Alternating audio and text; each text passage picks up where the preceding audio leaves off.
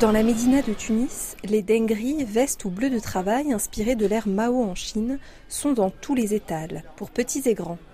Mohamed Ben Charben travaille au souk depuis 50 ans. Il les comme des petits pains. Moi, j'ai commencé à vendre le dengri il y a très longtemps, depuis les années 80.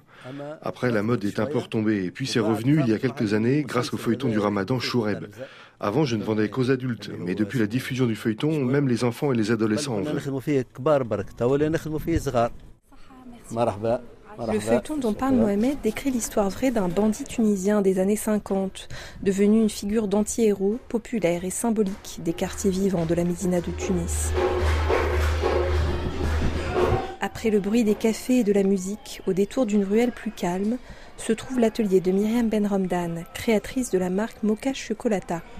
Elle nous raconte l'histoire de ce vêtement qui circulait depuis Shanghai jusqu'au port méditerranéen. Donc à la goulette, quand les grands bateaux de marchandises s'arrêtaient, les dockers avaient tendance à toujours euh, acheter ça ou prendre ça. Voilà. À la base, c'était des dockers. Héritière de tisserand, Myriam leur rend hommage ainsi qu'aux dockers en revisitant à sa manière le fameux Dengri, depuis 2014. Euh, je voulais le rendre un peu plus féminin, un peu plus beau chic. Pour ce style, la créatrice ajoute au bleu de travail des broderies d'artisanes du nord de la Tunisie et confectionne dans le pays le tissu et la teinture de ce vêtement habituellement importé.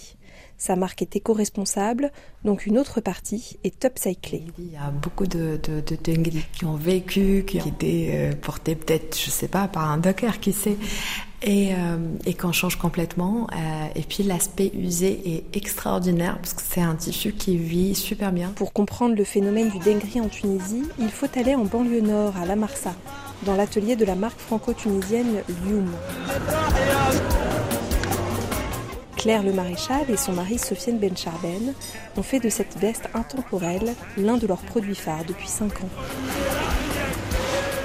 Alors nous on fait plusieurs types de modèles. On fait une version du coup en denim léger euh, foncé, donc il y a juste un lavage simple, et une version on triche un peu sur l'utilisation, qu'on délave nous-mêmes, et donc il y a ce côté un peu usé, euh, donc plus détente dans le porté parce que plus clair.